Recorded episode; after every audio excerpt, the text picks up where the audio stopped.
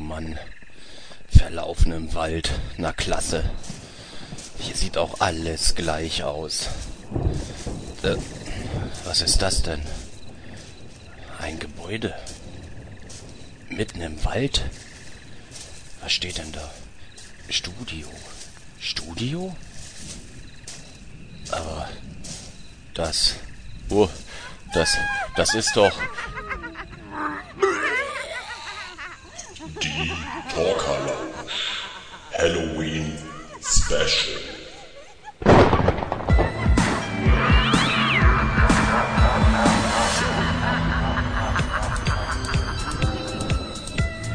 Euer Hörspiel-Podcast im Internet. Mit dabei aus den Tiefen des Raumes Andreas, Gordon, Jens und Patrick.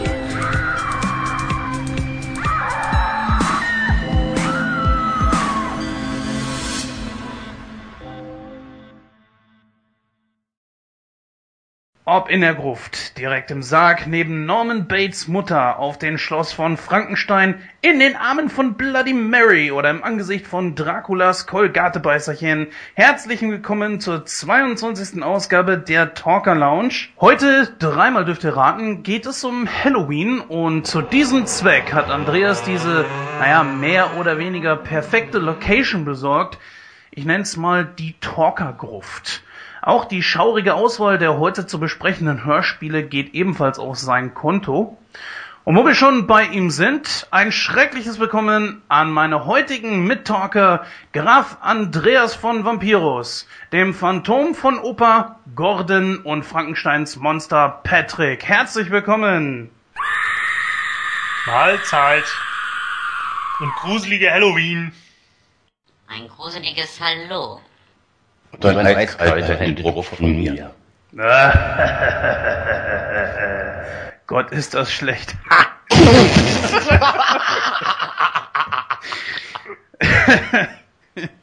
Seid immer schlecht, seid ihr. Zu dir gerne, Baby. Ja, heute wird hier richtig auf die auf die Kacke gehauen. Wir nehmen kein Blatt von dem Mund, sondern eher diese scheiß Spinnenweben hier. Okay. Ähm, ja, heute geht es insgesamt um zwei Hörspiele und dann noch News aus der Welt der Hörspiele selbst. Und was genau für das für Hörspiele sind, das kann uns am besten dann mal Andreas erklären. Andreas, leg los. Ja, heute haben wir für euch zwei Halloween-Folgen von den drei Fragezeichen rausgesucht, die zu Halloween erschienen sind. Einmal die drei Fragezeichen Folge 90, der Feuerteufel, und die Folge 111, die Höhle des Grauens. Da werden wir mal schauen, ob sie Halloween würdig vertreten. Zusätzlich gibt's da noch die Freeware-Empfehlung Jack O'Lantern im Anschluss. Genau so sieht's aus. Dann erzählt mir doch mal, was zwischen der letzten Sendung, wo wir auf die News, was so bei uns passiert ist, ja verzichtet haben, weil wir ja ein wirklich straightes Programm hatten in der Ausgabe 21, die ja auch erst vor ein paar Tagen auf den Markt kam, verzichtet haben. Ja, sagt mir doch mal, was ist in der Zwischenzeit passiert? Ich hoffe nur Schlimmes. Schlimmes passiert jeden Tag. Es sind neue Fünf-Freunde-Kassetten eingetroffen. Das ist wirklich gruselig. Ich finde es schlimm, dass wir unser Studio verlegt haben. In Gordons Keller. Bei mir gab's so an Hörspielen momentan nichts Neues. Wie sieht's bei euch aus? Also bei mir äh, im Moment ist alles ziemlich mau. Ich schaue so ein bisschen in Richtung neue Hörspiele, nämlich Hörspiele zu äh, Star Wars, zu den sechs, Vol äh, sechs Filmen, die es da gab. Allerdings überzeugt mich dieses Angebot auf äh, Amazon noch nicht so richtig. Da sollen nämlich diese Folgen insgesamt knapp 28 Euro kosten. Ui. Jui. Kann mal einer darüber gehen und mir bitte mein Gehör wiederholen? Nein, also 28 Euro finde ich dann doch schon ein bisschen zu viel und ich werde mal gucken, ob ich mir da ein besseres Angebot reinholen kann. Vielleicht gebraucht über Ebay oder so. Ähm, da schaue ich dann momentan hin. Patrick, wie sieht's bei dir aus nach deinem schrecklichen Geburtstag? Nee, leider nichts Neues im Bereich Hörspiele. Ich warte noch immer auf die neuen Saber Rider Hörspiele, allerdings kriege ich momentan keine Infos, wann die auf den Markt kommen. Keine Ahnung. Saber Rider, von die habe ich auch gehört, dass die neu aufgelegt werden sollen. Ähm, von wem soll das genau sein? Von welchem Label? Ähm, das ist von, äh, jetzt muss ich kurz lügen, Anime House, glaube ich. Ähm, auf jeden Fall haben die Jungs das geschafft, die alten Originalsprecher der TV-Serie alle an Land zu ziehen und wollen also mit den Originalsprechern der TV-Serie komplett neue Folgen produzieren. Im Internet sowie auf YouTube zum Beispiel gibt es bereits Videos zum Making of. Und die haben natürlich Hunger auf mehr gemacht für den alten Zeichentrick-Fan wie mich. Aber momentan stehe ich da ein bisschen im Regen. Selbst auf der Homepage äh, vom Herausgeber ist kein konkretes Datum genannt. Andreas, was ist bei dir so alles passiert in Sachen Hörspiele? Was Neues gefunden oder vielleicht auch irgendein Schnäppchen parat für uns? Um, Schnäppchen gab's ja vor kurzem bei Aldi. Also jetzt, wo die Sendung läuft und ihr sie hört, ist das schon wieder zwei Wochen her. Und zwar gab's da Hörbücher zum Thema zum Beispiel Ninja, Päpstin Johanna und äh, weitere Bücher und Hörspiele gab's auch ein paar äh, zum Preis von 2,99 Euro. Also da muss ich ja jetzt mal wirklich fragen. Und Grusel ist ja heute so ein bisschen das Oberthema unserer Sendung. Mich gruselt es, wenn ich einen Titel höre wie Päpstin Johanna. Und nicht Ich mal für selber noch nicht 2,99. Ich habe mir eine Punky-Folge gegönnt, aber das ist für euch ja auch ein bisschen äh, weniger interessant. Dann habe ich zugeschlagen bei Jerry Cotton. Da habe ich mir jetzt zwei ältere TSB, also Tonstudio Braun Kassetten bestellt, beziehungsweise bei eBay gekauft. Ja, und sonst habe ich eigentlich nichts Neues. Ja, ihr habt's gehört. So viel erstmal dazu, was sich bei uns persönlich so im Bereich der Hörspiele getan hat. Ich würde sagen, wir gehen jetzt erstmal über zum ersten Thema des Abends und das wird dann sein drei Fragezeichen und der Feuerteufel. Vorher allerdings ein kleiner Hinweis.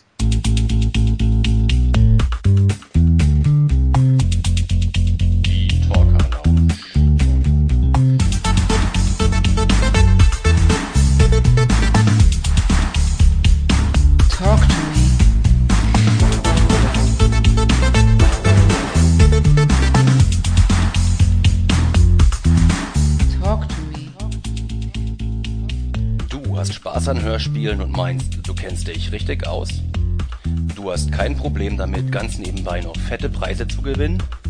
Kein Problem. Die Jungs von Die Talker Lounge bieten dir die Chance, mit deinem Wissen zu glänzen und tolle Preise nach Hause zu bekommen. Alles, was du tun musst, ist dich zu bewerben mit einer kurzen Mail an info at talkerlounge.de oder poste auf unserem Blog www.talkerlounge.de. Wir melden uns dann bei dir und du erfährst alles weitere.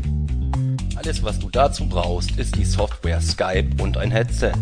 Such dir einfach ein Thema deiner Wahl aus, wie zum Beispiel die drei Fragezeichen TKKG, Jan Tenner, Francis, Gruselserie, Masters of the Universe oder was auch immer.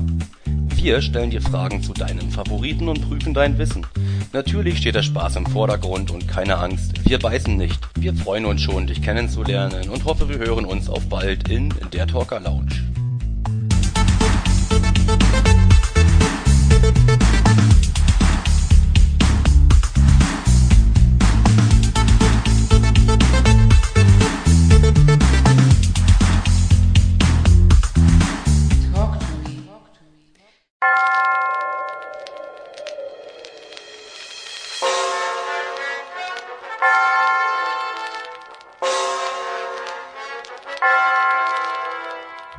Drei Fragezeichen.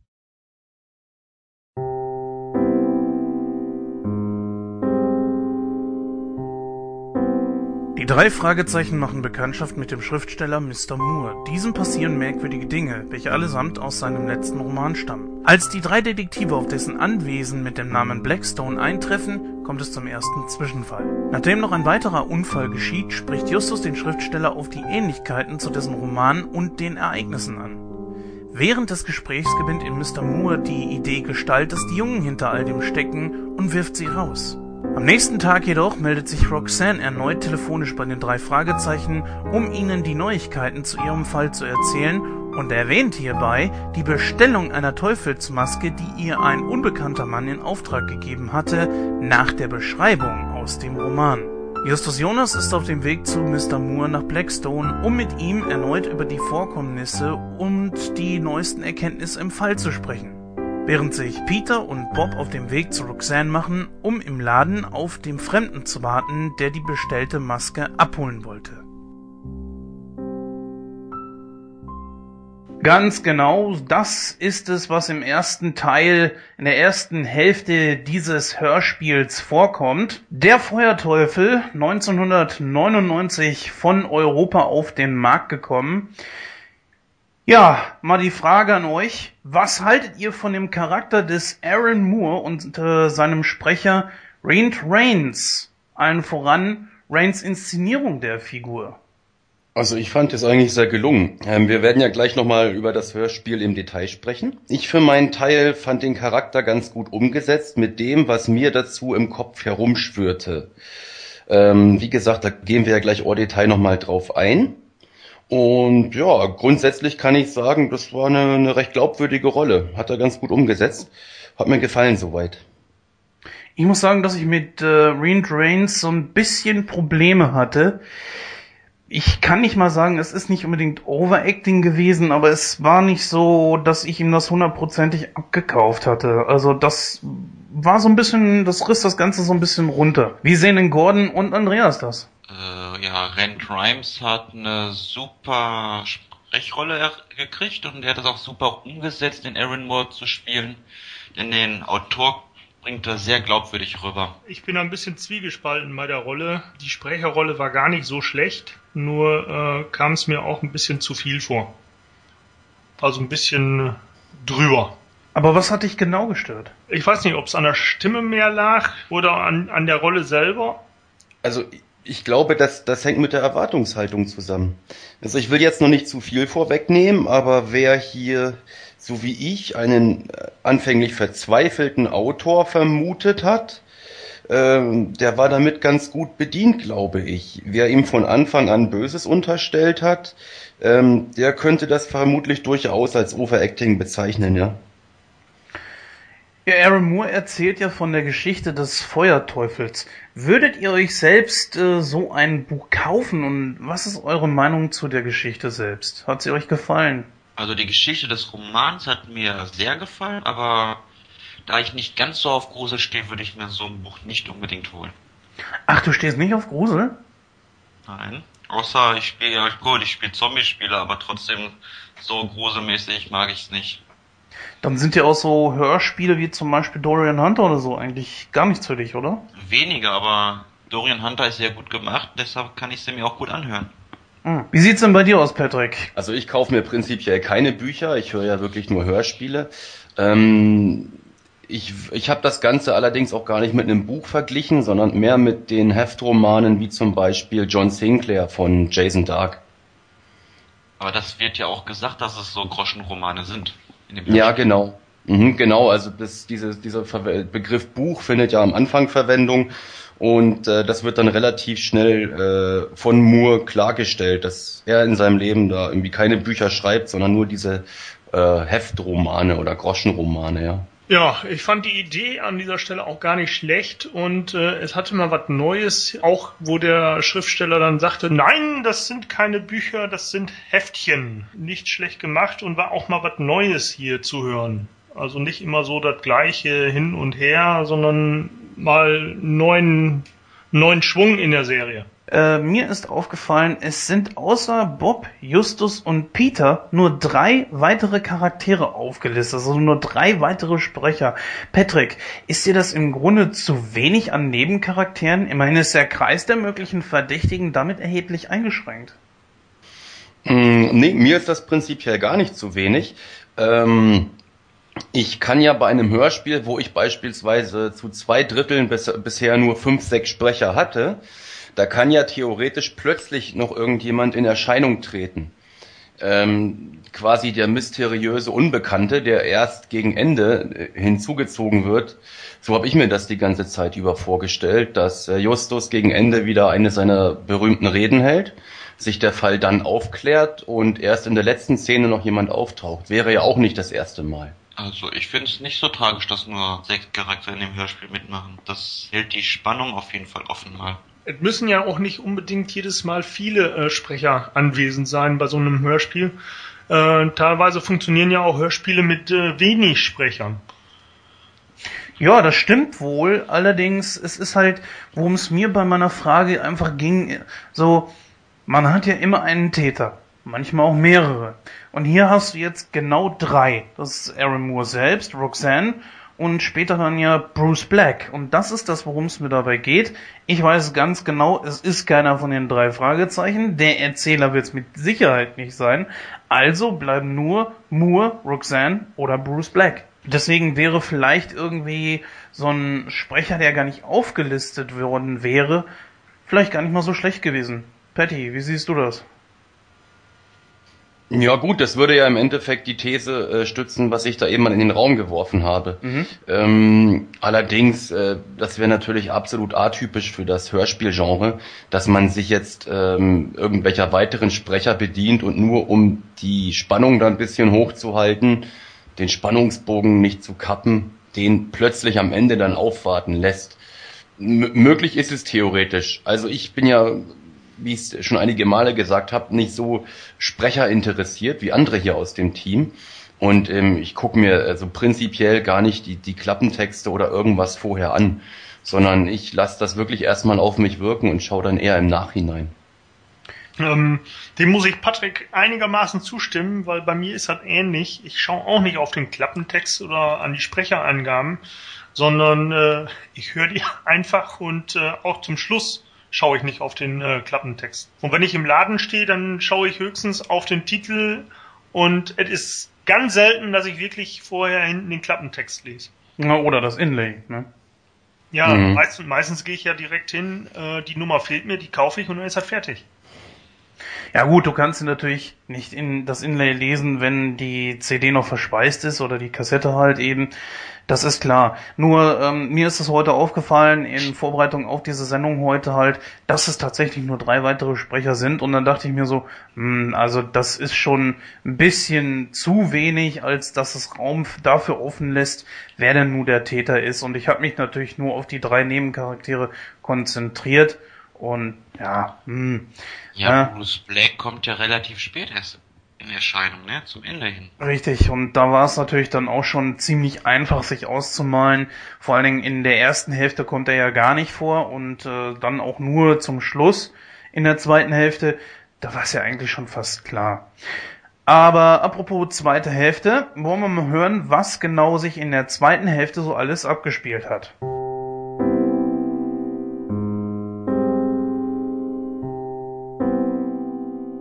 Blackstone findet Justus den blutüberströmten Mr. Moore unter der Dusche vor.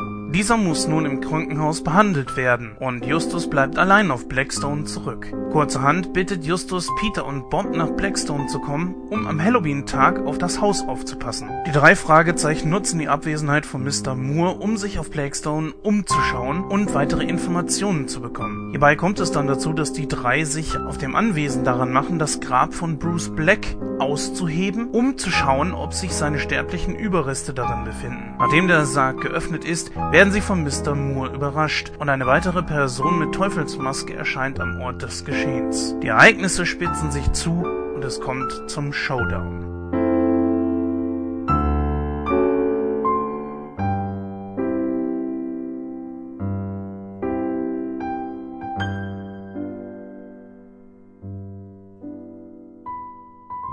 Ja, ich weiß nicht, wie es bei euch war, aber ich habe nach der ersten halben Stunde es so empfunden, als wenn die Atmosphäre irgendwie kippte. Patrick, wie sieht das bei dir aus? Ähm, ja, meinst du jetzt die Szene, wo der Moore halt den Fragezeichen vorwirft, dass sie ähm, verantwortlich wären für das ganze Desaster? Natürlich eine, eine sehr interessante Geschichte, die du da ansprichst, aber mir geht's eher darum, dass die Spannung, bei mir war es so, dass äh, in der ersten Hälfte die Spannung war wirklich gut aufgebaut, wie man es ja auch von André Marx, der ja diese Geschichte geschrieben hat, wie man es ja eigentlich auch kennt. Und danach, ab der zweiten Hälfte, so innerhalb der zweiten Hälfte, flachte das irgendwie so ein, so ein bisschen ab, das hatte ich das Gefühl. Mhm. Ja, da würde ich dir sogar zustimmen. Ich könnte jetzt noch gar nicht mal genau sagen, woran das liegt, aber das ging mir auch so. Also nach der, ähm, nach der ersten Szene in, in diesem Buchladen, wo der Moore in Erscheinung getreten ist, da war die Erwartungshaltung recht groß. Und ich glaube, es lag ein bisschen an der Umsetzung, dass das hinterher so ein klein wenig stagniert hat. Ja, und das war ja, was du gerade eben auch schon angesprochen hast, mit so zum Beispiel stark an der ersten Hälfte, dass dann plötzlich Moore die drei Fragezeichen verdächtigte und sie da einfach aus dem Haus gebügelt hat und sagte, ihr braucht nicht mehr wiederkommen und so weiter und so fort. Das gab's ja jetzt auch noch nicht so häufig, beziehungsweise kann ich mich jetzt gerade nicht dran erinnern, ob es in irgendeiner anderen Folge schon mal vorkam. Wie war das denn bei dir, Gordon? Wie hast du das empfunden? Besser oder gleich gut? Oder sogar schlechter wie ich? Also die erste Hälfte ist wirklich sehr spannend und gut umgesetzt. Die zweite Hälfte lässt wirklich ein bisschen zu wünschen über, denn sie klingt ein bisschen gehetzt, dass das wirklich dann zum Ende hinkommen muss. Es fehlt die Spannung eigentlich drin. Wenn ich dich jetzt einfach mal spontan fragen würde, der Feuerteufel, äh, wo würdest du den bei deinen Lieblingsfolgen von den drei Fragezeichen platzieren? Ganz oben, in der Mitte oder doch eher in der unteren Hälfte? Mehr in der Mitte. Andreas, wie sieht das bei dir aus mit der Spannung? Ähm, die Spannung hat sich bei mir auch in der zweiten Hälfte leicht gelegt, aber ich sag mal so, ähm, dass sie gänzlich irgendwo verloren gegangen ist, kann ich so nicht sagen, aber dass sie abgeflacht ist schon. Ne, Es waren einfach äh, zu viele Elemente drin, die halt keine wirkliche Spannung aufgebaut haben. Aber wie ist denn deine Meinung zu der Geschichte, wo dann Moore die drei Fragezeichen verdächtigt? Ich konnte den Dialog nicht so ganz nachvollziehen. Der war irgendwie ein bisschen unsauber, als wenn da was fehlte. Da möchte ich kurz einhaken. Ja, mir ging das ähnlich, aber nicht, nicht unsauber, als wenn was fehlte, sondern da hätte ich in dem Moment das von Jens angesprochene Overacting mal mit eingeworfen. Ähm, der wirkte ja so in Rage auf einmal, ähm, dass ich mir in dem Moment beim ersten Mal hören gedacht habe, äh, der war das selber, weil das wirkte so ein bisschen gekünstelt. Ähm, kann vielleicht auch daran liegen, dass man das wieder in einzelnen Takes aufgenommen hat und einfach die Reaktion der drei Fragezeichen nicht wirklich passend war im Verhältnis zu seiner Aktion.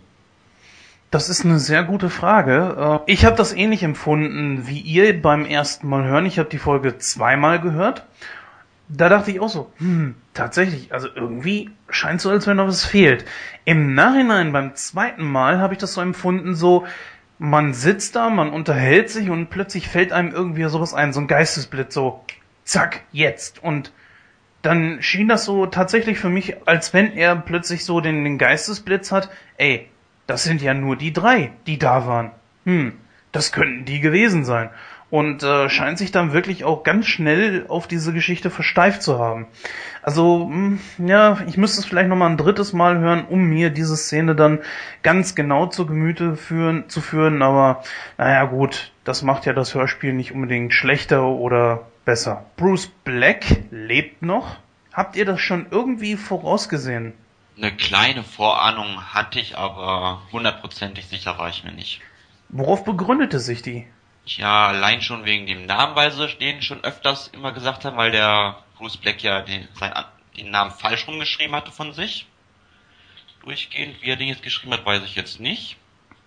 Aber auf jeden Fall, der kam mir zu oft vor der Name, dass da schon eine Verbindung hin hätte, kommt.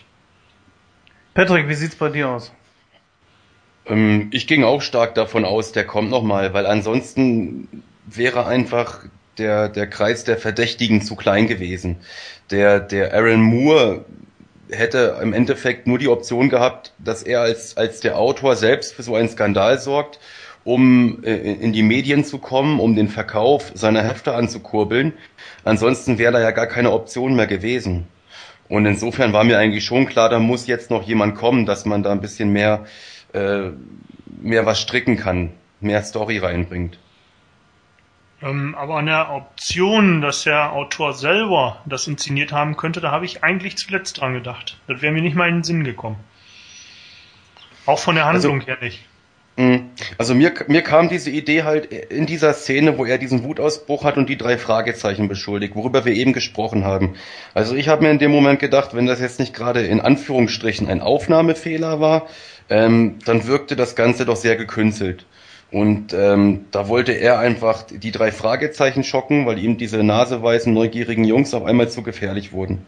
Das war so mein Gedankengang. Aber der Gedankengang, den finde ich ehrlich gesagt ganz gut. Äh, Ich bin nämlich auch nicht drauf gekommen, aber es macht Sinn. Es wäre eine Option gewesen, was dann darauf hätte schließen lassen, dass er tatsächlich selbst das alles inszeniert hat. Doch, doch, äh, der Gedanke gefällt mir. Aber bei sowas kommt direkt immer als erstes der Gedanke, es ist immer der Autor oder der Regisseur, der Filme pushen möchte. Den Skandal dann rausführt, dass er das selber ist, öfters. Jetzt ist natürlich die Frage nach dem Ende. Ich würde gerne mal von euch wissen, wie es euch A gefallen hat und B, ob es äh, für euch auch logisch war. Im Großen und Ganzen war der Schluss schon nachvollziehbar. Man musste aber ein bisschen genauer hinhören, um alles richtig mitzubekommen und zu verstehen, worum es da letztendlich gab. Also ich brauchte da zwei Anläufe für. Äh, aber im Großen und Ganzen war es eigentlich nicht schlecht gemacht. Ja, da muss ich dir sogar recht geben. Also ich weiß nicht, wie du das empfindest, aber manchmal ist das wirklich ein bisschen zu viel Input auf einmal, so dass ich manchmal nicht das ganze Hörspiel nochmal höre, aber schon so die das letzte Drittel nochmal. Mhm. Ja. Da würde ich auch zustimmen. Also das ging mir da ähnlich bei dieser Folge, ja. Mhm. Patrick, mal die gleiche Frage an dich. Na, ich kann mich da eigentlich nur Andreas anschließen. Also, nachdem ich es dann, jetzt lüge ich zwei oder sogar dreimal, so die letzten zehn Minuten nochmal gehört hatte, da war es dann für mich soweit ausschlüssig. Ähm, ich habe mich einmal kurz beim Lachen erwischt und das war, als die drei Fragezeichen halt dieses Grab ausgehoben haben, was ja für die, für die Folge an sich dann ähm, die Wendung brachte, nachdem man festgestellt hat, dass da der Sarg äh, nur mit Steinen beschwert war. Ähm, da hätte ich mich halt halb tot gelacht, wenn die in dem Moment doch auf irgendwelche Gebeine gestoßen wären. Mm, aber äh, diese, diese Auflösung am Ende, also wie gesagt, das, klar, es ist dann schlüssig, wenn man sich ein, zwei, dreimal angehört hat, aber vorher habe ich mich schwer mitgetan. Ja, der, der Input war eigentlich an der Stelle zu viel und äh, dann auch noch zu kompliziert im, im Monolog von äh, Justus. Jetzt ist ja diese Episode von André Marx geschrieben, welche viele drei Fragezeichen-Fans als den besten Schreiber der Serie sehen. Würdet ihr sagen, dass man das aus dieser Folge heraushört, dass es eine Geschichte von Marx ist? Es ist schwer herauszufinden, von welchem Autor es ist, denn es gibt nämlich auch noch andere gute Schreiberlinge vor den drei Fragezeichen. Aber André Marx gehört einfach zu den Besten. Es ist aber trotzdem schwer, es rauszuhören, dass es von ihm ist. Also ich beschäftige mich ja mit den Autoren eigentlich nicht. Es gibt so ein paar Folgen, äh, wo ich äh, mir denke, von der Machart her gleichen die sich einigermaßen. Da wäre es ganz interessant, das mal herauszufinden, ob das gleiche Autoren sind.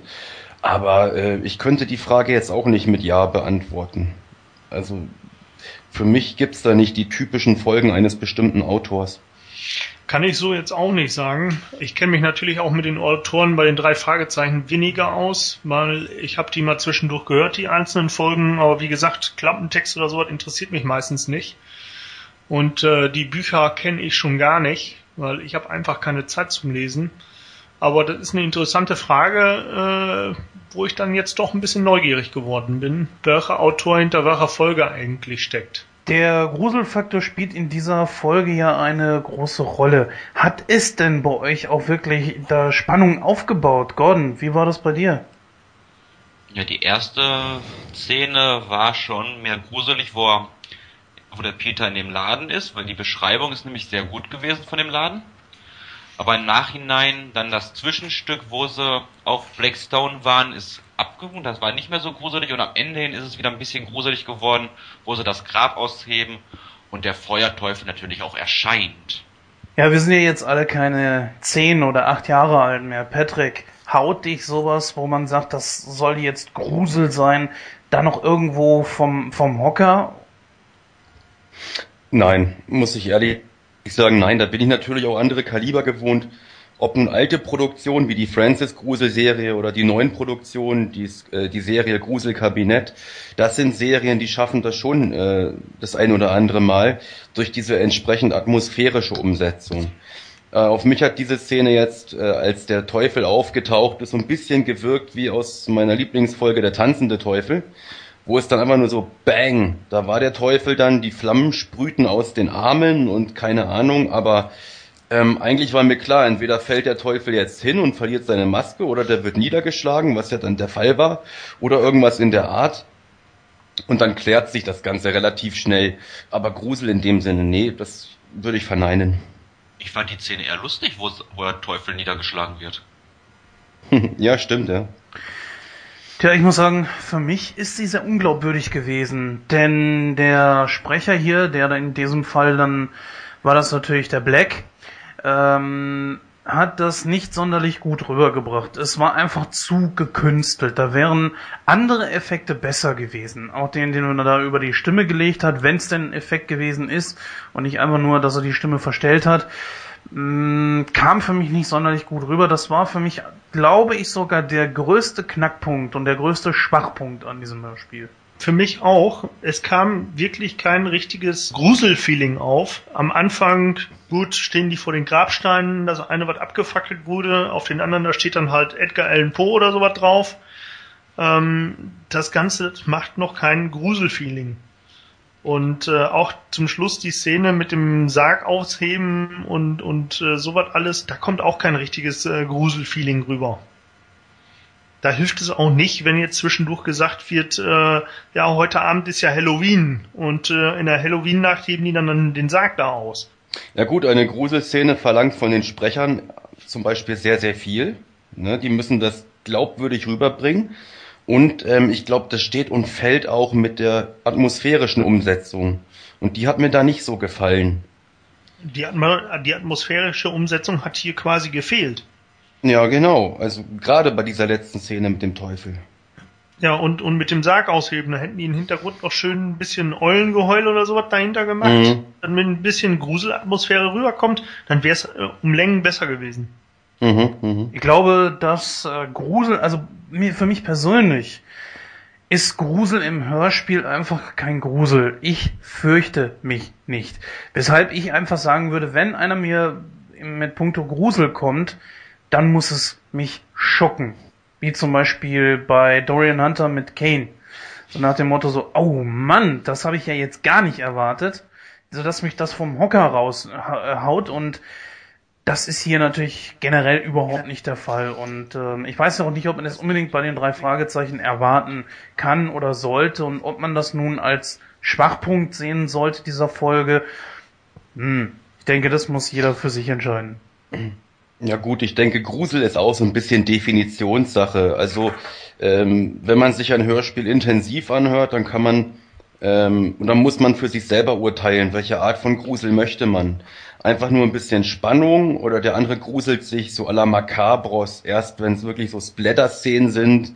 Keine Ahnung, der Doktor nimmt die Knochensäge zur Hand, Geschrei im Hintergrund oder so, wo andere sagen, das ist für mich schon nicht mehr Grusel, das ist für mich nur noch bananas Blätter. Ich denke, das ist ein bisschen Definitionssache, aber ich denke einfach, wir sind uns größtenteils oder wir sind uns hier im Team einig, ähm, gerade diese Sargszene oder der, der Teufel, der da auftaucht, da hätte man wahrscheinlich durch die entsprechenden Geräuschkulissen noch ein bisschen mehr rausholen holen können. Ja, das Ganze kam so ein bisschen rüber wie ein Kaffeekränzchen am Kaffeetisch.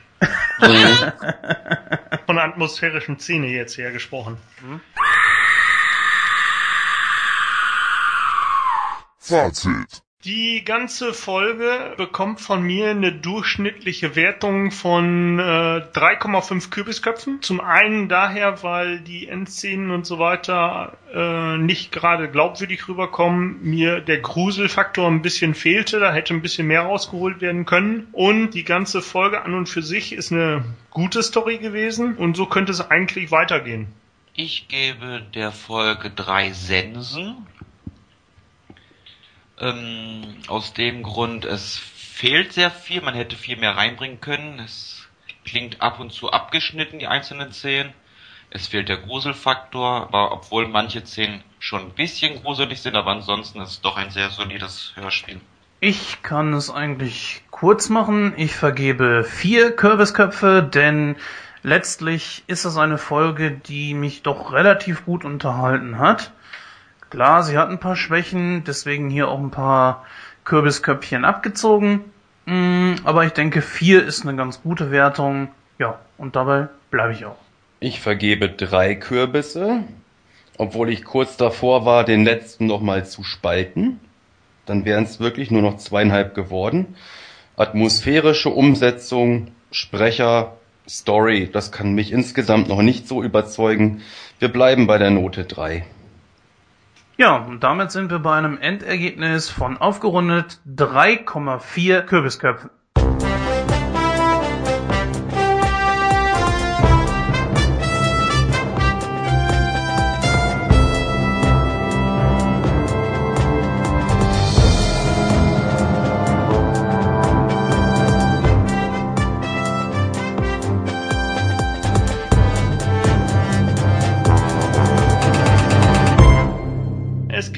Neues von Vanessa Bunbury.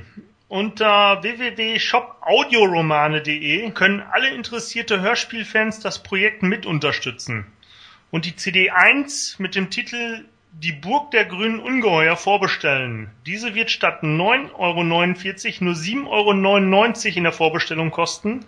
Eine weitere Möglichkeit wäre, das Projekt mit einem Premium-Unterstützer-Set zu unterstützen, in dem neben den zwölf Folgen der Serie auf CD auch eine handsignierte Vanessa-Autogrammkarte von der Schauspielerin Nina Danzeisen sowie ein Vanessa Großformataufkleber und die Versandkosten sind bei dem Set auch inklusive. Geben wir jetzt das Ganze ab jetzt zu bestellen und das Ganze kostet dann lediglich 90 Euro und gesucht werden zur schnellen Umsetzung 111 Vorbesteller. Bezahlt werden kann hier auch praktisch per PayPal, was mich auch, äh, was ich für mich auch ganz angenehm finde. Geplant ist ebenfalls noch ein Interview mit der Hauptsprecherin Nina Danzeisen, das den CDs beigelegt werden soll, also diesem großen Set. Wenn ihr Fragen an Nina Danzeisen habt, könnt ihr diese auch an kontakt.audioromane.de senden. Die werden dann gesammelt und dann wird dazu halt dieses Interview gemacht und dieser CD beigelegt. So, wer das Projekt im Kleinen unterstützen möchte, hat die Möglichkeit, eine Sammelkarte zu erwerben für 2,99 Euro. Die ist dann im CD-Booklet-Format erhältlich mit dem Motiv der Cover-Illustration zur ersten CD. Das wäre dann die Card 01 zur Folge 01, die Burg der grünen Ungeheuer. Mehr sind zurzeit auch nicht erhältlich. Ebenso ist ein Aufkleber für 2,99 Euro im Format 100 x 150 mm zu erhalten. Ebenfalls mit dem Design zur ersten Ausgabe Die Burg der grünen Ungeheuer. Dann habe ich noch was von meiner Lieblingsserie oder einer meiner Lieblingsserien. Das wäre Larry Brent Folge 3, die Wahnsinnsbrut des Dr. Satanas und die Folge 4 im Blutschloss, die sind ja schon seit August angekündigt und auch schon Hörproben im Internet zu hören unter www.larrybrand.com. Wie bekannt werden alle Folgen der Serie mit Wendecover veröffentlicht. Einmal das moderne und einmal das äh, Romancover von den damaligen Romanheften. Vorbesteller haben die beiden Folgen bereits am 12. Oktober bekommen und die offizielle Veröffentlichung ist erst am 26.10. gewesen. Für alle übrigen Fans, wer beide CDs noch erwerben möchte und dies im Sparpack bei www.zaubersternrecords.de bestellt, bekommt sie zum Preis von 15,49 Euro und einem großen Retro-Aufkleber kostenlos dazu. Wer ein wenig sparen möchte und die Hörspiele noch vor dem offiziellen Termin möchte, kann auch ein Abo über acht Folgen abschließen, die ab der Folge 5 dann startet, was dann mit nur 62,90 Euro zu Buche schlägt und wo das Porto schon mit inbegriffen ist für die einzelnen Folgen. Dann gibt's was Neues aus dem Bastei Lübbe Verlag und zwar ist das die Serie Cotton Reloaded, welches nun als Hörbuch Download auch als E-Book-Download äh, es gibt. Cotton Reloaded ist eine Neuauflage der Jerry Cotton Heftromane, welche bereits seit den 50er Jahren einen großen Erfolg feiern.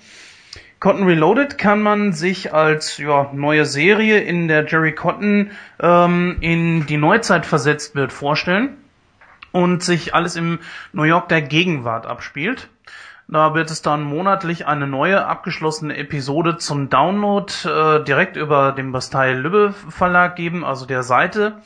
äh, www.lübbe.de halt eben. Bereits am 8. November 2012 wird es die nächste Folge zu lesen oder auch eben zu hören geben, was mit 1,99 Euro zu Buche schlägt. Die erste Folge ist übrigens schon erschienen und zwar am 13.10.2012. Mehrere Infos darüber einfach über www.lübbe.de oder halt einfach auf dem Blog von talkerlounge.de. Da haben wir eine entsprechende News zu verfasst, wo ihr dann auch einen Link zu Jerry Cotton Reloaded findet. Kleinen Nachtrag zu Vanessa. Vanessa ist auch seit dem 22. Oktober bei pop.de zur Vorbestellung gelistet. Wenn sich das mit dem Vanessa-Projekt äh, schnell und sauber umsetzen lässt und das Ganze funktioniert, ist auch geplant, die Jerry Cotton-Serie von TSB, also von äh, Tonstudio Braun, mit umzusetzen. Das wären dann nochmal sechs Folgen, die damals von Tonstudio Braun veröffentlicht wurden.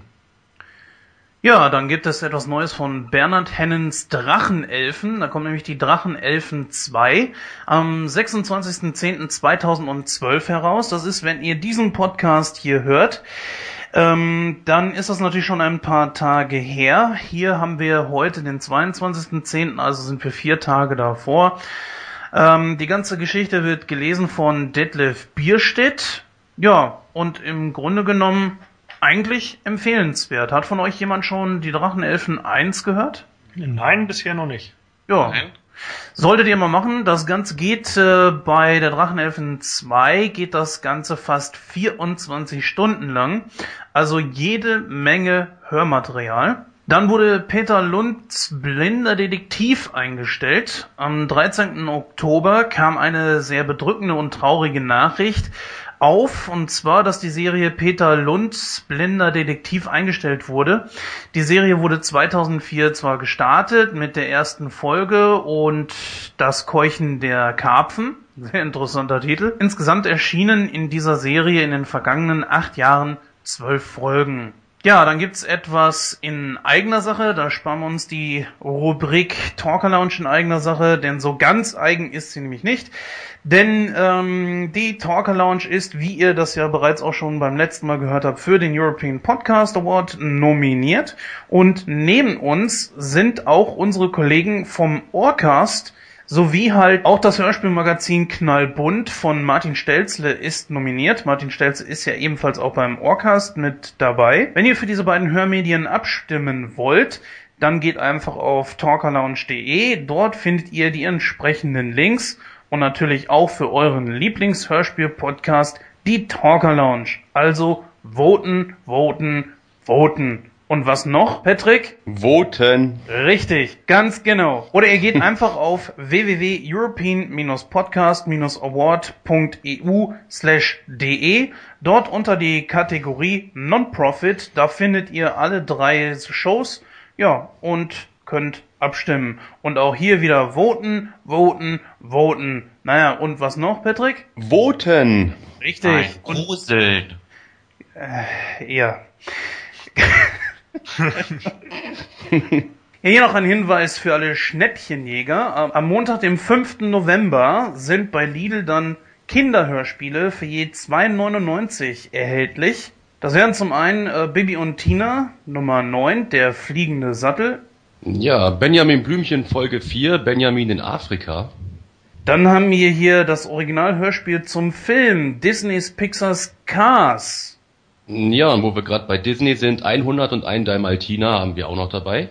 Dann mal wieder was von Walt Disney, das Dschungelbuch, auch wieder ein Originalhörspiel zum Film. Und wo wir gerade bei Originalhörspielen sind, hier nochmal ein Klassiker Toy Story, absolut abgefahren. Ja, dann haben wir der kleine Eisbär. Lars, bring uns nach Hause. Sehr interessanter Titel, muss ich sagen. Mit den Stimmen von unter anderem Ingolf Lück, Hella von Sinnen, Guido Chanz und viele mehr. Ja, und zu guter Letzt bietet man noch den Klassiker schlechthin, Bibi Blocksberg, Hexen gibt es doch. Ja, besonders letzteres ist natürlich eine schöne Sache, um seine Sammlung zu vervollständigen. Für 2,99 kann man da, denke ich, nichts falsch machen. Ja, passend für alle Schnäppchenjäger gibt es noch einige Serien äh, bis zum 2.11.2012 im aktuellen Halloween-Special bei Amazon.de von Folgenreich äh, Serien.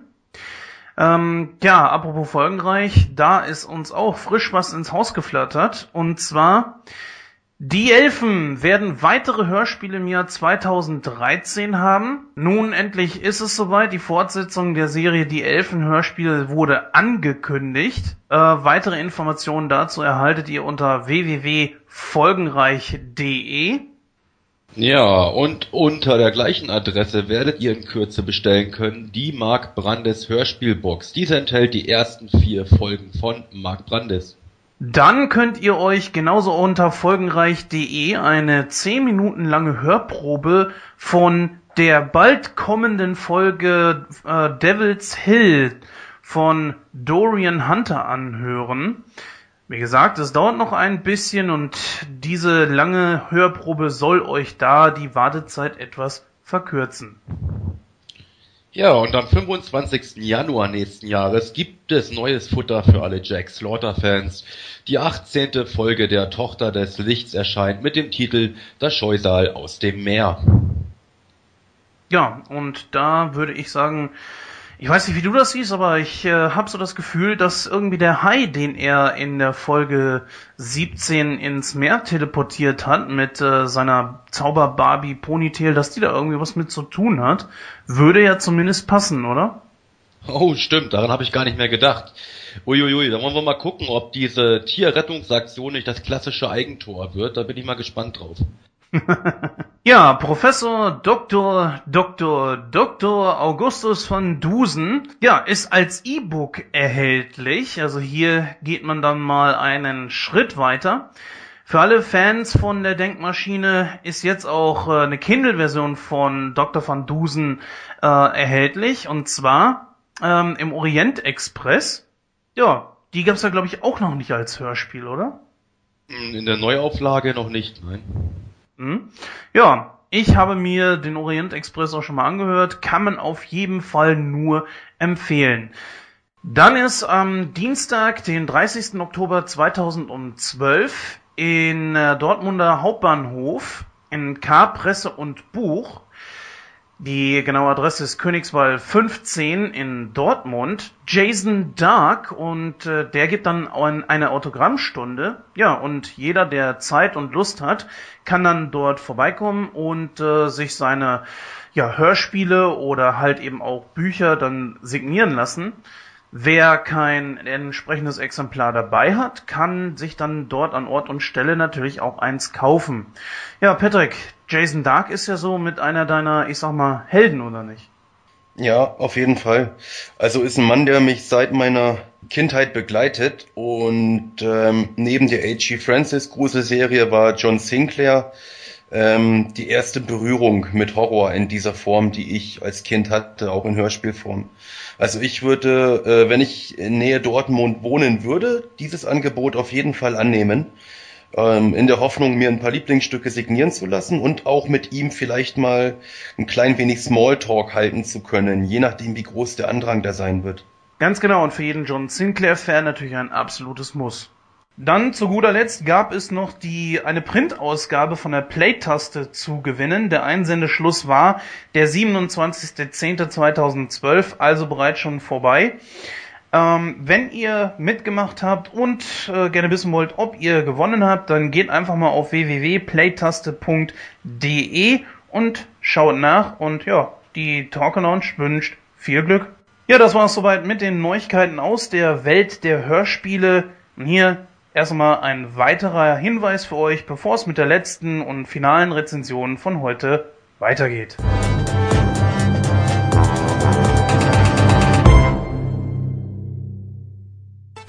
Talker Lounge aktuell. Sonst vergeben wir die Sterne. Nun bist du dran. Die Talker Lounge ist nominiert für den European Podcast Award 2012. Und da kommst du ins Spiel. Wir brauchen deine Stimme. Gehe auf www.european-podcast-award.eu/de und vote für deinen Lieblingspodcast. Du findest die Talker Lounge unter der Kategorie Non-Profit. Dort treten wir gegen eine große Anzahl an guten Podcasts an und alle wollen gewinnen. Natürlich zählt jede Stimme. Deine Stimme. Vote for us. Die Talker Lounge.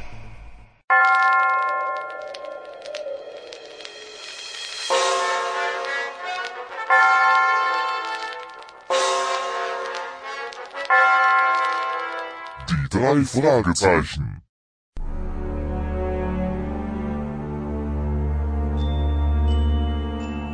Justus, Peter und Bob machen einen Kurzurlaub im Erlebnishotel. Neben einem arroganten Detektivbüro bestehend aus den beiden Mädchen Athena und Corona finden die drei Detektive dort auch eine Höhle vor, welche man die Höhle des Grauens nennt. Beim gemeinsamen Essen werden Justus und Peter, aber auch alle Anwesenden unglaublich müde. Es ist klar, dass man ihnen ein Schlafmittel durch das Essen verabreicht hat. Nur Bob und Athena, welche beide nichts von dem Essen probiert haben, sind noch wach und können das Treiben eines Unbekannten im Haus mitverfolgen.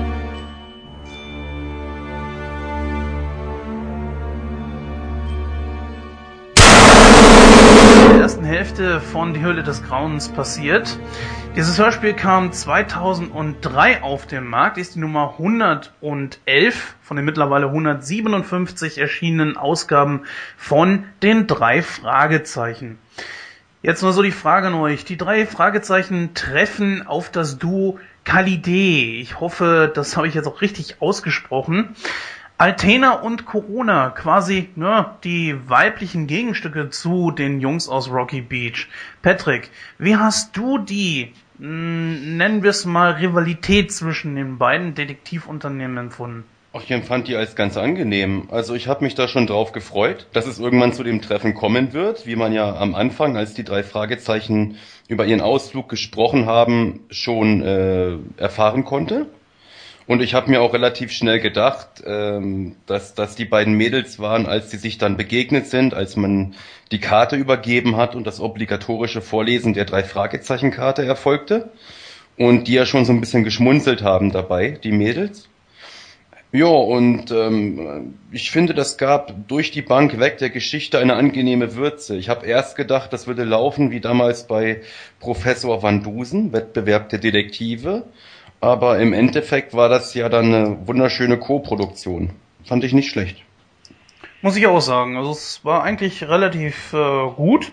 Zumindest in der ersten Hälfte, aber naja, man muss ja ganz ehrlich sagen, es verlor sich dann ja auch irgendwie. Dann haben die beiden Mhm. ja zusammengearbeitet. Äh, ich glaube, Bob und äh, Altena war das. Oder Alfina. Mhm. Wie wird das eigentlich ausgesprochen? Altena oder Alfina? Ich habe es gerade nicht mehr auf dem Schirm. Also ich bin, also ich kenne nur den Vornamen Athena. Also ohne L. Athena. Geschrieben Athena, wie die Stadt Athen mit A hinten. Das wäre ein griechischer Vorname. Also das Athena. erste, also das erste, was mir da im Sinn kam, war diese Folge, wo von Alf, wo diese Töle da auftauchte, von wegen Alfina. Erinnerst du dich daran? Ähm, wüsste ich jetzt gerade nicht, nee. Aber ich, ich weiß nicht, ob es den Namen Altena gibt. Den hätte ich jetzt noch nie gehört. Mit L. Na, wie dem auch sei, Gordon und Andreas, erzählt mir doch mal, was haltet ihr von der ganzen Geschichte? Das Zusammentreffen der beiden rivalisierenden Parteien kam mir ein bisschen drüber vor. Also es war nicht so ganz mein und ich fand es einfach nur grausam. Eine große Rivalität war ja nicht gerade da, denn was muss Peter natürlich machen? Er muss natürlich mit den hübschen Mädchen erstmal flirten. Er fängt ja direkt an zu flirten mal wieder. Und im Nachhinein stellt es sich nämlich raus, dass es die angebliche Konkurrenz ist. Aber es ist eine sehr gute Szene gemacht. Hat richtig viel Spaß auf mehr gemacht. Während der ersten Hälfte des Hörspiels wird ja kurz mal auf die Höhle des Grauens das äh, Titelobjekt eingegangen. Aber ansonsten passiert ja weiter nichts. Gordon, ähm, nervte dich das irgendwie? Das Thema hatten wir ja auch schon das ein oder andere Mal. So, dass das nicht so oft im Vordergrund war, die Höhle des Grauens, war es nicht so schlimm. Denn es ging ja um eigentlich, man sollte ja in dem Haus irgendwie einen Mordfall wieder lösen. Das hatten wir ja auch schon öfters mal. Aber dass die Höhle dann so nebenbei ist, das war, das war ganz schön okay. Das hat mich nicht so gestört. Patrick, würdest du das genauso sehen? Ja, also ähm, das Einzige, was mich immer nervt, ist, wenn irgendwo irgendwelche Geheimzentralen gefunden werden. Das bleibt natürlich bei so einer Einrichtung hier nicht aus. Aber generell war das jetzt kein Problem. Die Geschichte, die Höhle tritt da irgendwo ein bisschen in den Hintergrund. Das ist schon alles in Ordnung. Ich persönlich habe bei dem Titel eine andere Vorstellung gehabt von dem, was mich erwartet. Aber da habe ich ja schließlich auch keinen Anspruch drauf, dass das erfüllt wird. Aber hier passt der Titel viel besser als bei manchen anderen Folgen. Ja, das stimmt, der, ja. Der Titel nur einmal erwähnt wird. Ja, das, das passt ja auch bei der vorherigen Folge so eben auch besser. Äh, wobei ich aber hier ein bisschen mit auf dem Kriegsfuß stand, weil ich hatte schon eine größere Erwartungshaltung an die Höhle des Grauens, allein schon vom Cover her, der CD und so weiter. Ähm, und bin da eigentlich äh, vom Covermotiv und vom Titel her ein bisschen enttäuscht gewesen. Ja, muss ich auch sagen, dass das äh, Cover eigentlich vielversprechender war als das, was dann letztlich dabei rumgekommen ist. Aber die Motive sind ja sowieso ganz besonders von Eiger Rasch sehr gut gezeichnet, die mich immer wieder faszinieren und schade, dass sie ja leider verstorben ist, aber na gut, fies gesagt, aber so ist nun mal leider der Lauf des Lebens. Aber nun gut, es gibt da eine kleine Besonderheit in der Besetzungsliste. Patrick, welche ist denn das? Ja, die Besonderheit, der den Charakter Jack Donnelly spricht, ist angeblich ein Synchronsprecher mit dem Namen Andreas Mattau. Doch tatsächlich verbirgt sich hinter diesem Pseudonym der Sprecher Michael von Rospat. Ganz genau, und der war bereits auch schon in drei anderen Episoden der Serie zu hören. Hm, ja, ja, ja, ja. Europa. Warum? Warum? Ich, ich verstehe es nicht. Ich verstehe es einfach nicht. Wozu der Quatsch? Liegt das an Europa selber? Liegt das an den Sprechern, die das gerne wollen? Ich, ich verstehe es nicht. Wie ist es bei euch? Also ich, ich krieg's einfach nicht auf die Kette, was diese, diese Verschleierungsversuche immer sollen. Es ist vielleicht nervig, aber es liegt wahrscheinlich an den Sprechern, die möchten es einfach nicht namentlich erwähnt werden, von richtig. Was keiner versteht eigentlich.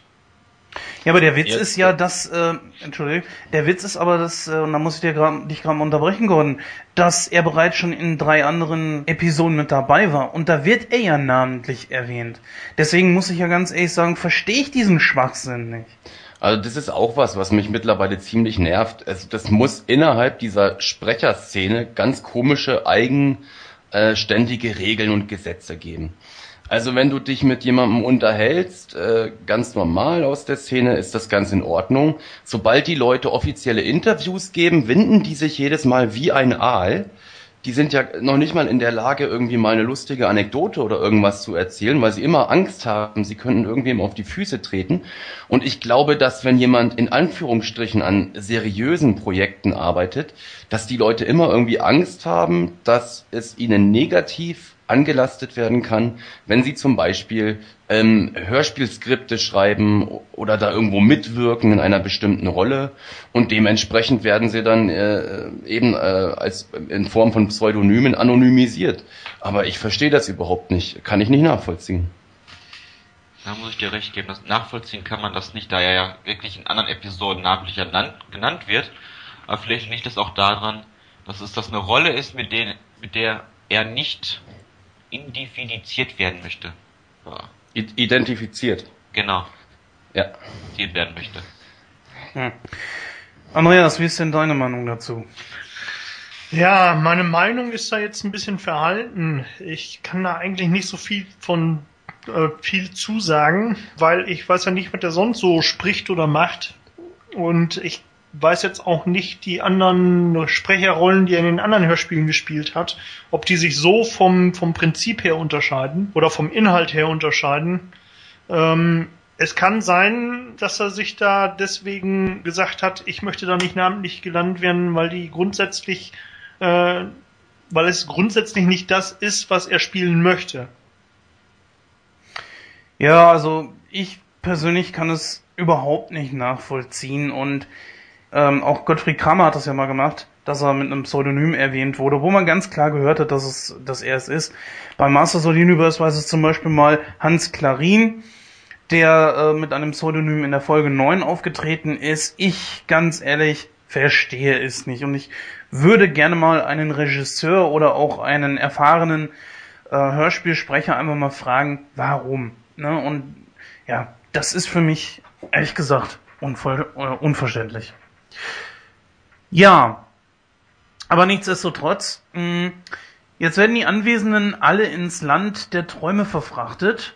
Dafür muss dann der auf dem Zimmer gebliebene Bob ran, der mit Athena, hoffentlich jetzt richtig ausgesprochen, dann im Haus Ja. herumschleicht und jemanden entdeckt.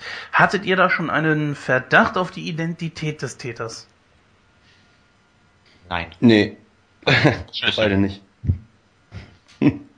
Im Prinzip hat es, äh, konnte man hier auch noch nicht so viel raushören, weil es wurde ja alle noch ein bisschen hinterm Berg gehalten, obwohl natürlich Verdächtige da waren und so wie sich dann rausstellte, dass die Verdächtige sich auch äh, nicht in ihren Betten befanden, sondern in dem Hotel unterwegs waren. Aber wie gesagt, da es ja zwei Personen waren, konnte man ja nicht letztendlich sagen, wer von beiden es war oder ob es vielleicht beide sind. Mhm. Hm. Es gab zu viele Täter. In diesem Moment ja. Das ist ganz komisch, wo wir da vorhin in der Ausgabe 90 zu wenig Sprecher hatten, haben wir jetzt hier zu viel. Ja, man sieht, die Frage ist manchmal eben nicht gleich. Aber nun gut, wollen wir uns einfach mal anhören, was in der letzten Hälfte von diesem Hörspiel alles vorgekommen ist. Und dann erfahren wir natürlich auch, wer der Täter ist.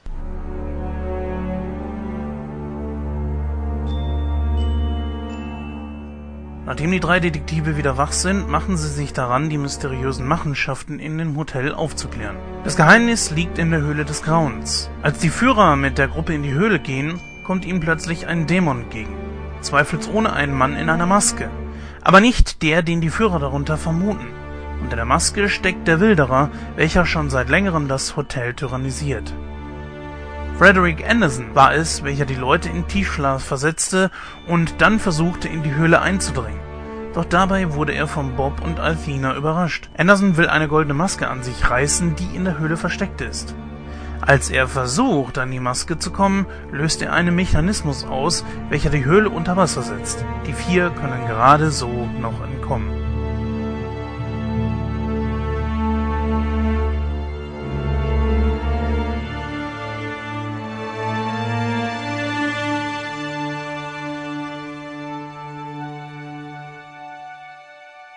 Jetzt mal Butter bei den Fische. Wie hat euch das Ende gefallen? Vor allem die Auflösung.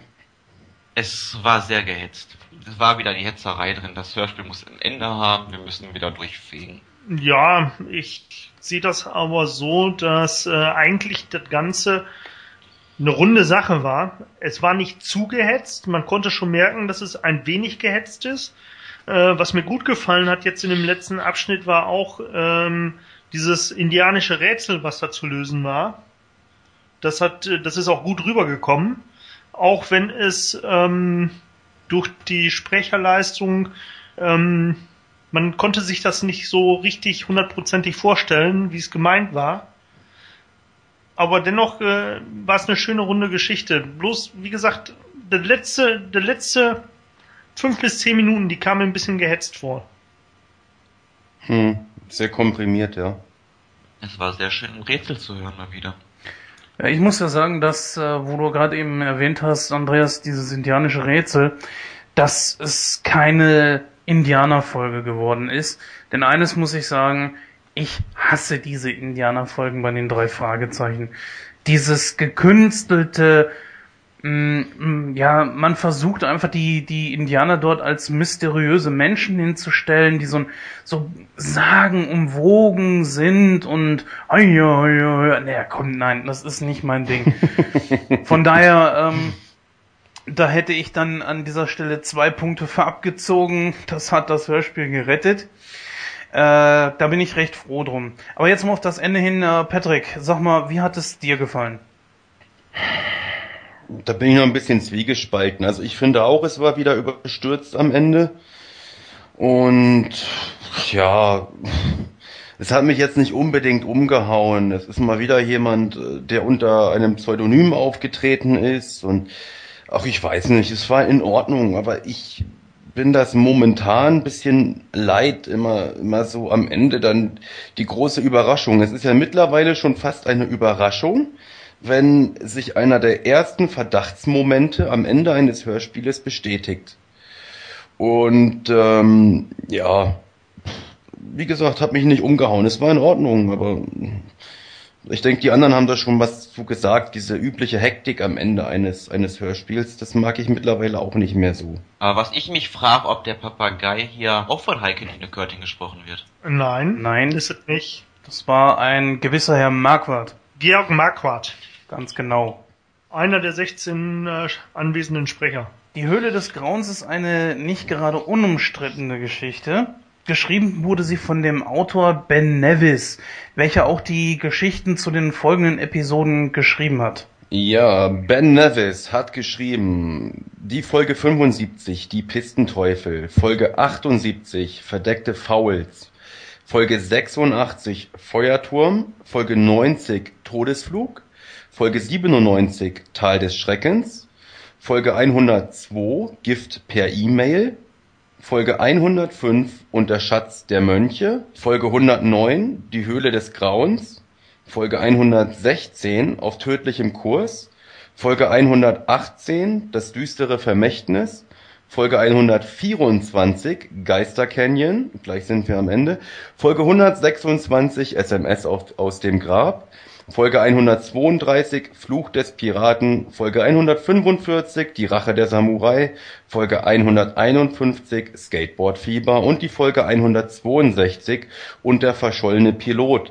Also er ist mit Sicherheit äh, schon fast äh, im Stammpersonal der Autoren mit einzurechnen mittlerweile, ja. Ganz Er genau. kommt immer mal wieder. Ganz Mhm. genau, er hat dieses Jahr 15-jähriges Jubiläum, wobei natürlich äh, und der verschollene Pilot bisher noch nicht erschienen ist.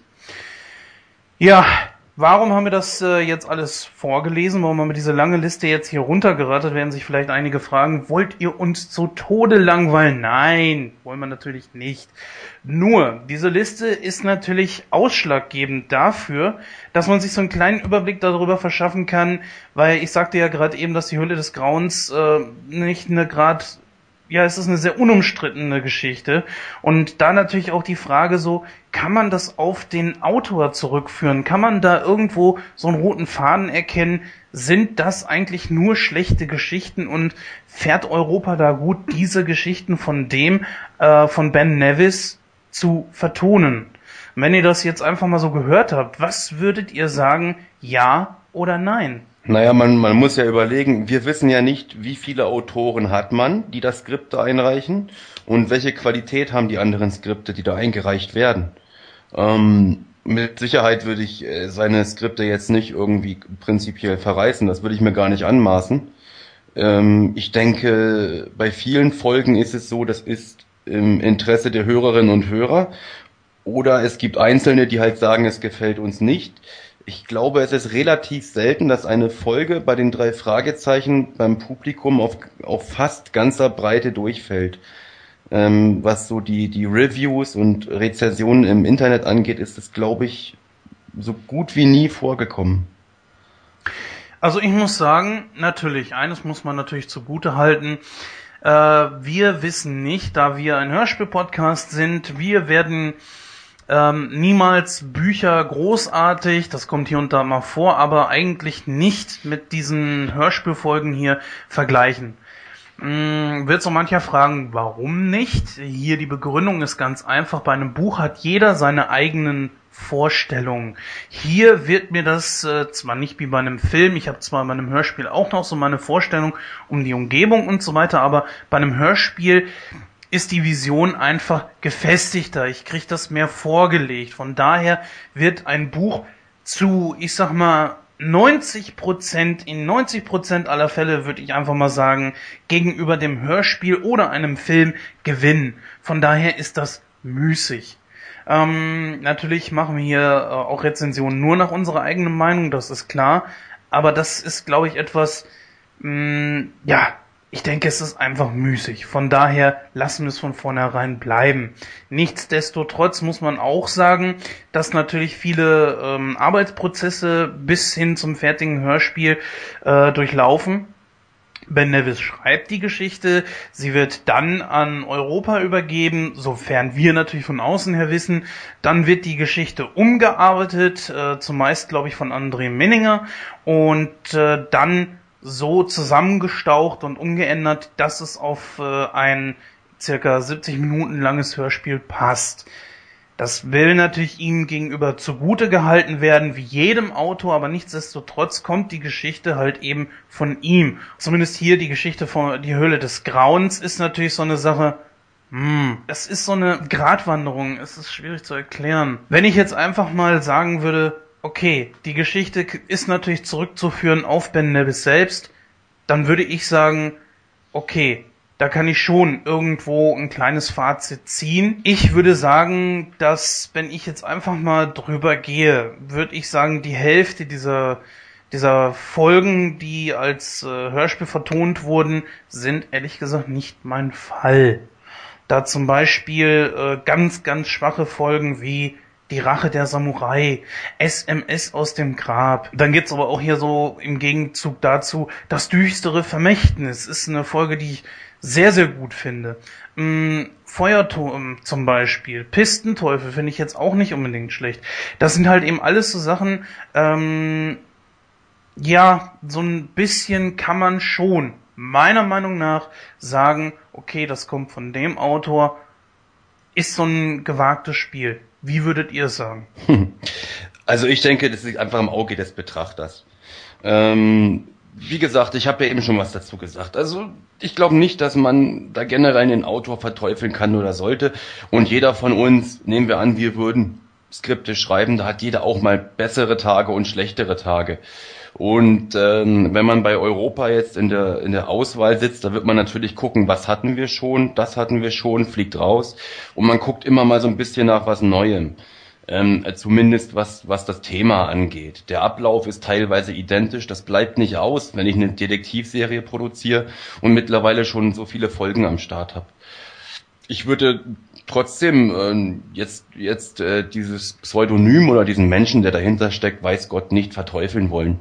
Ähm, ich bin mal gespannt, was da zukünftig noch von Ben Nevis kommt. Nun, es liegt ja nicht in meiner Aussage, dass ich äh, Ben Nevis verteufeln will. Das würde ich auf gar keinen Fall tun. Es ist einfach nur, dass äh, man sagen kann, okay, der Mann hat nur das Buch geschrieben und letztlich liegt die Vertonung bei Europa. Dennoch ist alles das, wenn ich mir jetzt diese Liste hier einfach mal angucke, muss ich ganz ehrlich sagen, das, was von Europa zusammengestaucht wird, ist ja das, was ihnen zugrunde liegt, also das Buch, die Geschichte an sich. Und die kommt von Ben Nevis. Und irgendwo kann man vielleicht dann auch heraussehen, die Geschichten von ihm sind gut oder die Geschichten von ihm sind schlecht oder er macht mal ein gutes oder er macht mal ein schlechtes. Wie man zum Beispiel bei André Marx sagt, hier, der Mann ist einfach äh, der beste Schreiber, der für die drei Fragezeichen seit den letzten anderthalb, zwei Jahrzehnten ungefähr so ungefähr, das war das, worauf ich dann eigentlich hinaus wollte. Ähm, aber wie sieht's denn bei euch beiden aus, Andreas und Gordon? Ähm, ich sag mal so, das ist jetzt schwer daran festzumachen, wie die Umsetzung letztendlich ist, weil die Umsetzung, äh, die macht, glaube ich, der André Minninger. Die Umsetzung liegt immer an dem, der das Buch als Hörspiel umsetzt. Ne? Und da ist dann auch immer die Frage, wie lang ist das Buch, wie viel muss gekürzt werden und was fliegt raus. Ne, da ich das Buch nicht kenne, kann ich da eigentlich nicht viel zu sagen, ob das jetzt gut oder ob das jetzt ein guter oder schlechter Autor ist. Ne, das ist einfach das Problem an der Stelle. Ich kenne das Originalbuch nicht und äh, kann das somit nicht mit dem Hörspiel vergleichen. Da tue ich mich dann immer ein bisschen schwer zu sagen, äh, von dem und dem Autoren, die Geschichten sind eh schlecht. Er hat ja jetzt auch äh, zwei Folgen, wie wir hier sehen können, von äh, den drei Fragezeichen Kids geschrieben. Das ist immer 2008 Der Fluch des Indianers und 2010 Monster in Rocky Beach. Kannst du uns als jemand, der die drei Fragezeichen Kids hört, sagen, ob diese Folgen dann auch gut waren? Kann ich leider nicht, weil genau diese Kassetten habe ich noch nicht. Also die Hörspiele habe ich weder gehört, noch besitze ich die zurzeit. Okay, dann vertagen wir diese Frage und ja, dann würde ich einfach mal sagen, gehen wir rüber zum Fazit und schauen mal, wie dann letztlich die Folge in der Wertung abschneidet. Fazit. Die Folge äh, bekommt von mir vier Kürbisköpfe. Ähm, die Geschichte ist eine runde Sache. Es sind viele Sprecher da. Es äh, ist auch teilweise spannend anzuhören. Also wird auch Spannung aufgebaut in dem Hörspiel. Ich finde die Folge bis auf die Umsetzung des Titels natürlich und des Covers einfach gut. Also ich gebe ganze vier Sensen. Es ist ein spannendes Hörspiel. Leider fehlt der Gruselfaktor wieder zu Halloween. Eine super Leistung der Sprecher und sind mal wieder Rätsel dabei, die mit zum Raten animieren. Tja, da kann ich leider nicht mit konform gehen. Wir haben jetzt hier zweimal vier Kürbisköpfchen. Ich kann dem Ganzen leider nicht äh, beipflichten. Mir hat die Folge leider gar nicht gut gefallen. Mm, Ich kann nicht mehr geben als 1,5 Sterne. Für mich ist die Sache einfach nicht rund. Ja, deswegen 1,5 Kürbisköpfe. Tja, und ich als jemand, der das große losgezogen hat, jetzt schon in der zweiten Sendung immer am Ende vom Fazit zu kommen, sage, es wurde viel gesagt, ich mache es kurz, ich verhalte mich diplomatisch und gebe nach meinem Empfinden nach drei Sterne mit Wohlwollen. Ähm, drei Kürbisse, Entschuldigung. Damit kommen wir auf ein Ergebnis von insgesamt 3,1 Sterne. Ja, damit ist die Folge definitiv irgendwo im Mittelfeld anzusiedeln, was ja auch nicht schlecht ist. Damit sind wir eigentlich schon so gut wie am Ende. Wir haben noch einen kleinen Hinweis für euch und ja, hören uns dann wieder bei der Verabschiedung. Bis gleich. Talk Lounge aktuell. Sonst vergeben wir die Sterne. Nun bist du dran. Die Talker Lounge ist nominiert für den European Podcast Award 2012. Und da kommst du ins Spiel. Wir brauchen deine Stimme. Gehe auf www.european-podcast-award.eu/de und vote für deinen Lieblingspodcast. Du findest die Talker Lounge unter der Kategorie Non-Profit. Dort treten wir gegen eine große Anzahl an guten Podcasts an und alle wollen gewinnen. Natürlich zählt jede Stimme. Deine Stimme. Vote for us. Die Talker Lounge. Alles klärchen, sagte das Pärchen. Damit sind wir am Ende von Episode 22, unserem sogenannten Halloween-Special angelangt. Hat mir sehr viel Spaß gemacht, heute mit dabei zu sein, diese Sendung zu moderieren. Zwei, ja, relativ gute drei Fragezeichen Reviews, die wir heute gemacht haben. Ja, an dieser Stelle fröhliches Halloween. Bis zum nächsten Mal. So, an dieser Stelle möchte ich euch noch einen äh, kostenlosen Download äh, empfehlen. Das ist die Geschichte Jack O'Lantern. Jack O'Lantern ist ein Schmied, der mit dem Teufel um seine Seele schachert. Die ganze Geschichte ist eine Umsetzung einer irischen Sage und kostenlos zum Download erhältlich auf www.hörspielprojekt.de. Einfach mal vorbeihören und äh, es ist eine schöne Umsetzung, in der ihr dann auch erklärt kriegt, was es mit den Kürbislaternen zu Halloween auf sich hat. Ich wünsche auch allen Hörern ein gruseliges Halloween und noch viel Spaß bei Süßes oder Saures. Und ich gehe mit dem Hackebeilchen auf Andreas los und Aua machen. Schaurige Albträume, ihr Nasen. Bis zum nächsten Mal. Trick or treat.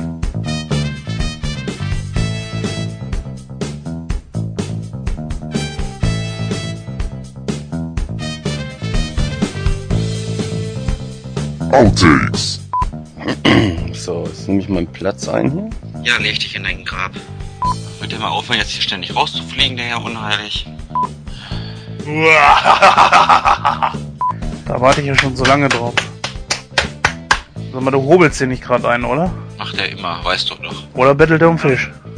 Fisch! Du, Okay. nur du, einfach du. Ob in der Gruft, direkt im Sarg, neben Norman Mates. Äh, klar, Mates. Hab ich, hab ich, hab ich, hab ich, hab ich einen eigenen Skript? minus podcast minus award.eu. Äh, äh. Jens? ja, Weiß ich Jens? nicht. ja, Kann einer Jens hören? ja, Gordon? ja, Hä? hä? Gordon, dich höre ich. Andreas? Ja, ja.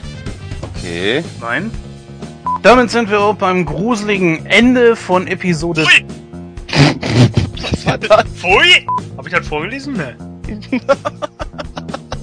Was ist denn unser Gordon die letzte Zeit so frech? Er hat ihm das Der ist beigebracht. ganz schön frech geworden. Ja, Und monoton. ja. Äh, Ich war Donnerstag zum Gekämpft, als ich aus der Messe kam. Mikrobi.